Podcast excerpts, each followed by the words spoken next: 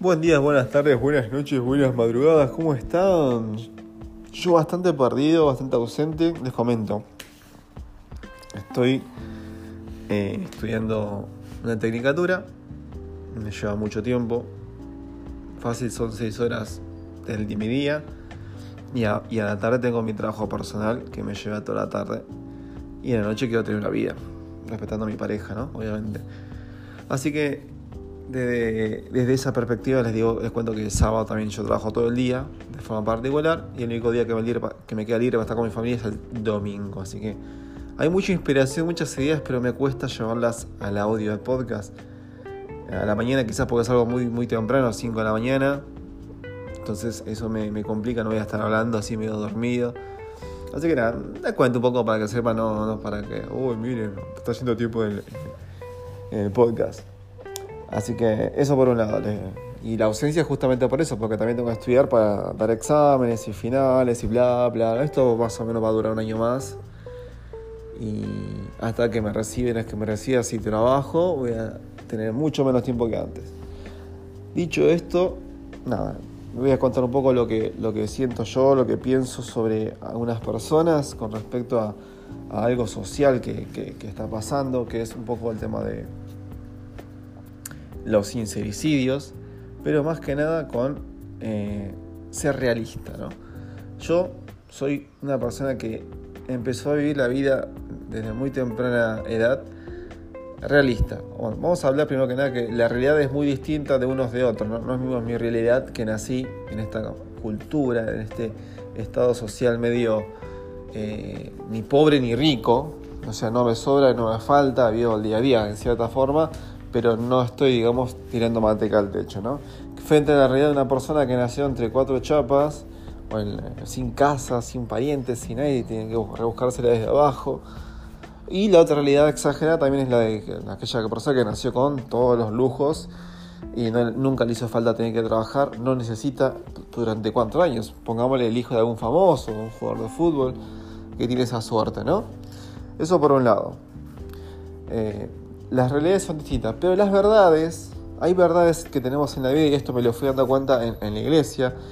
Te digo un consejo al que es religioso o al que lee la Biblia, hay una verdad que es universal y por poco, difícilmente es, o poco, sí, en pocas veces hay excepciones, ¿no? Cuando en la Biblia dice, de cierto, cierto os digo, de que si tal cosa pasa en tal evento, siempre se cumple. El de cierto, cierto os digo, lo digo porque fui religioso mucho tiempo y lo leí y traté de refutarlo y se cumplen. Son como promesas o dichos en los cuales decís, mira, si vos tiras un departamento de acá en la China o en Japón, te caes al piso y te haces mierda. Traducido el criollo. Entonces, eso es algo que te dice en la Biblia. El que no lea la Biblia no se haga mala sangre. Hay cosas que pasan como que te dicen si el sol siempre se ve por el, por el, por el norte, siempre se oculta en el sur. Es algo parecido. Dichos que son de realidades nuestras.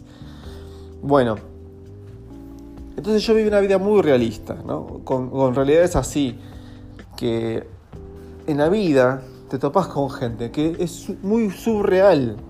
Gente que no sé qué pedo tiene en la cabeza, no sé qué corno flashea en la vida, no sé qué educación tuvo, pero ahí la tenés. Al lado tuyo, en la facultad, en ese banco, sentado o sentada, y te dice, ¿sabes que yo creo que el amor es algo mágico que todo el mundo debería vivirlo y que está bueno vivir así, que todo tenga una pareja eterna a su lado y sentirse amado ida y vuelta como si fuese un vaivén de amor? Qué lindo vivir así.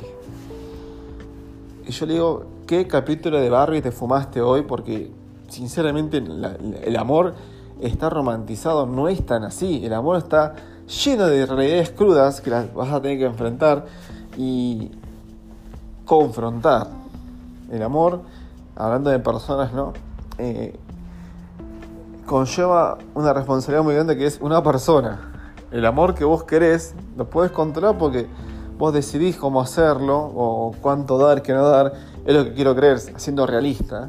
Mucha gente dice, ay, no hay que dar sin esperar recibir nada a cambio. Cuando te falló, ay, pero yo te di todo esto. Y bueno, ¿para qué le diste? Es un reclamo que parece medio narcisista, pero no es narcisista, es realista. Lo que vos das, yo esto jamás lo reclamé, ¿eh?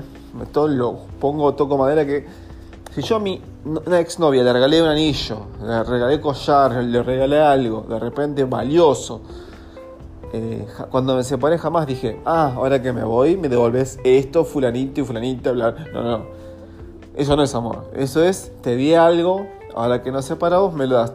No estoy hablando de posesiones grandes como una casa o un departamento que ya se encarga a nivel judicial, ¿no? Eso, seamos realistas.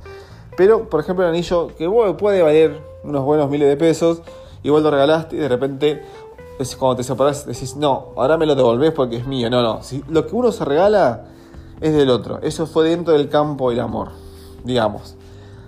Porque se, cree que dentro del campo del amor hay una especie de, contrato, pero no. A este punto yo me refiero a que uno cuando se separa, o regala, mejor dicho, en época de amor, y se separa, eh, no tenés reclamo, ya lo diste. Lo que fue fue y lo que no fue no fue.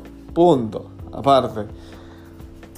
Y hay gente que cree lo contrario que yo, que dice que bueno, después se puede reclamar, porque cuando era amor estaba, si no es amor, se tiene que llevarte todo. Bueno, eso, eso es a lo que yo me refiero a vivir en la realidad.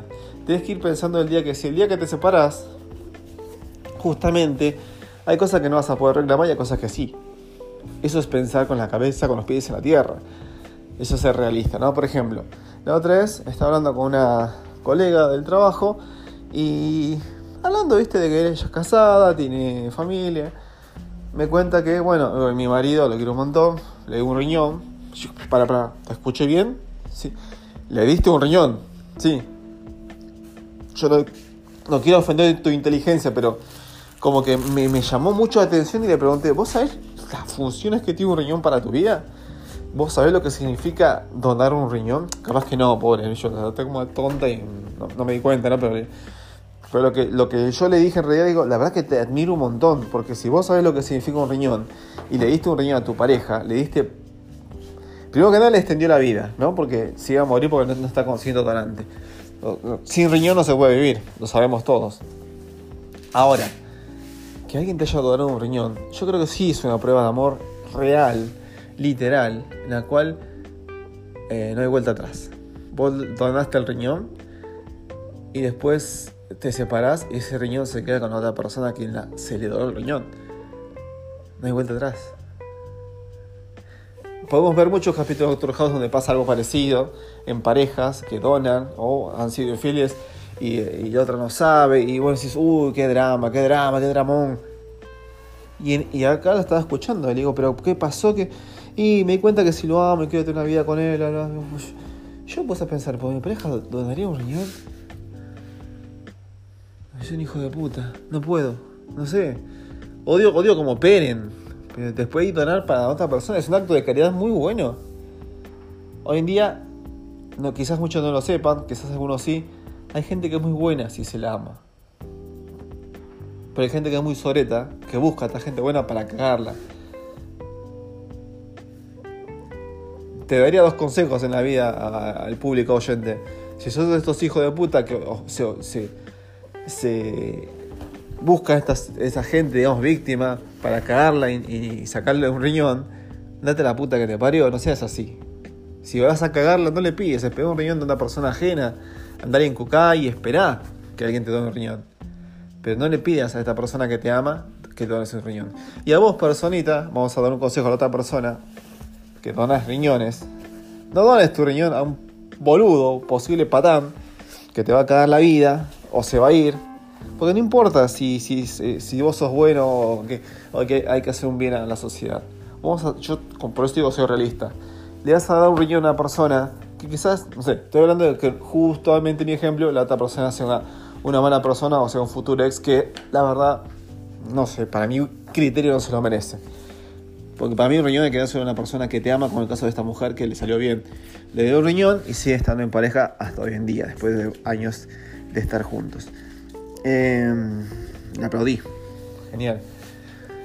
Eh, hay que ser realista y pensar estas cosas.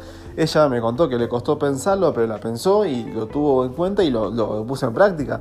Y está buenísimo, porque es, de eso se trata la vida, de vivir una vida real, no una vida basada en cuentos de, Disney, en, boludeces de dramas de, de Netflix y que de repente cuando llega el momento crucial no te diste cuenta y estás viviendo una realidad surreal. ¿Se entiende el ejemplo más o menos? Otro ejemplo, a ver.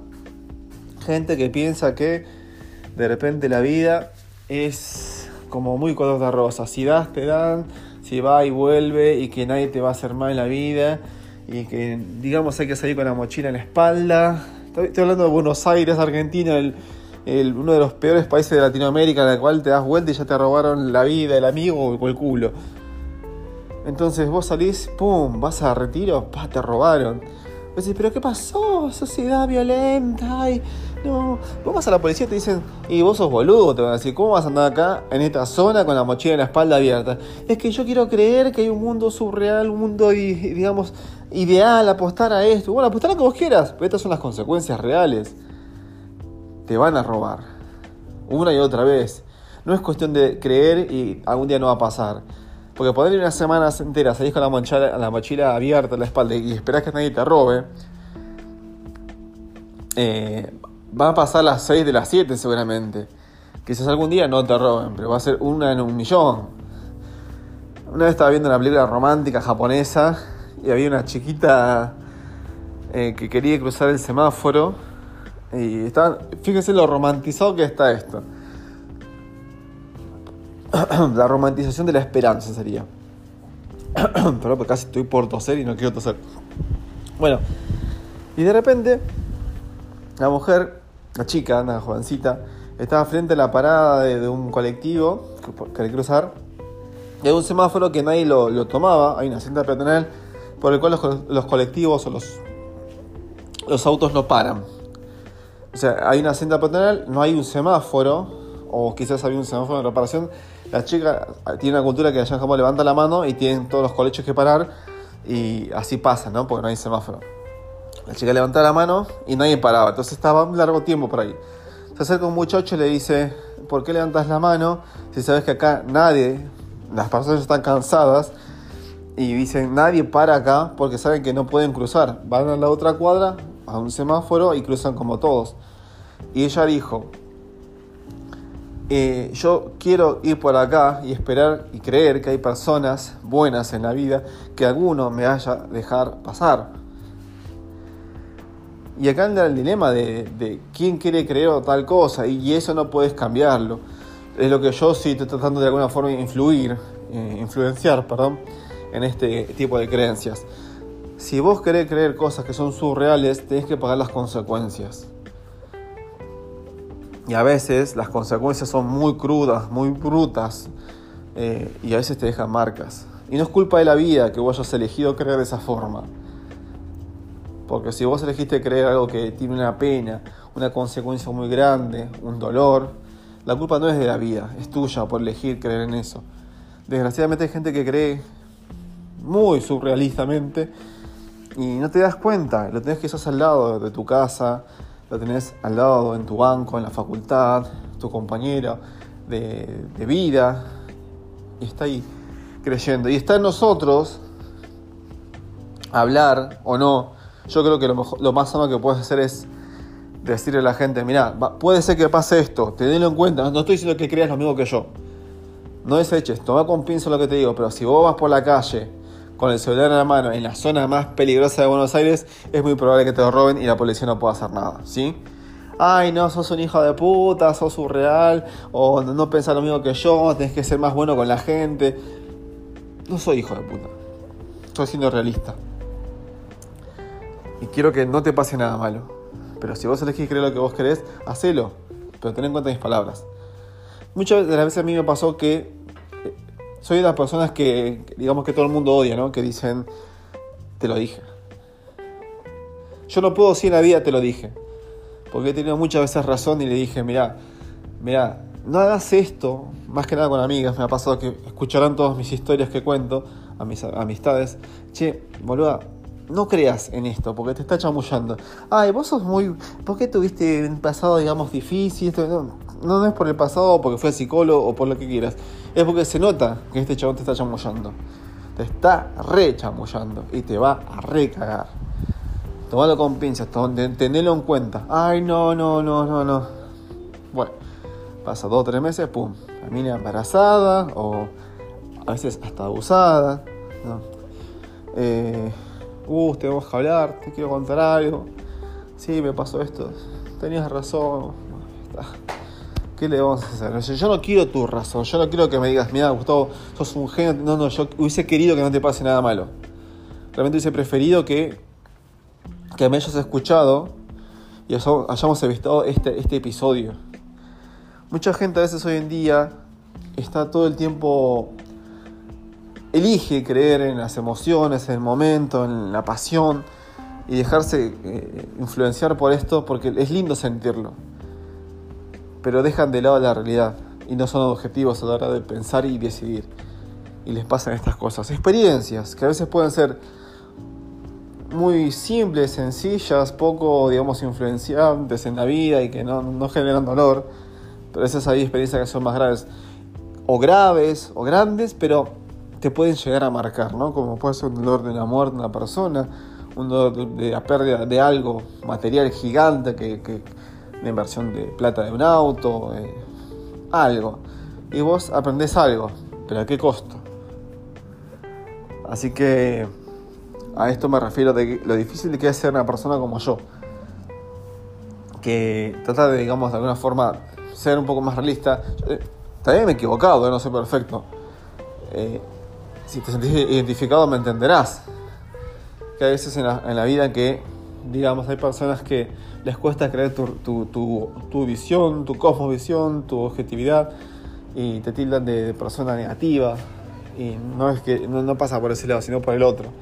Que soy más realista que otros y viví la vida como para aconsejar. Porque si te pones a pensar, yo creo que lo mejor que te puedas pasar en la vida es que alguien te tire un consejo.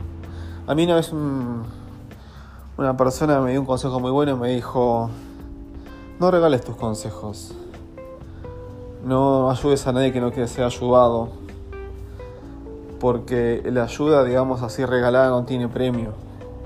Cuando alguien te pide ayuda, te pide un consejo, ahí es donde tienes que actuar, porque ahí es donde te, te están pidiendo algo.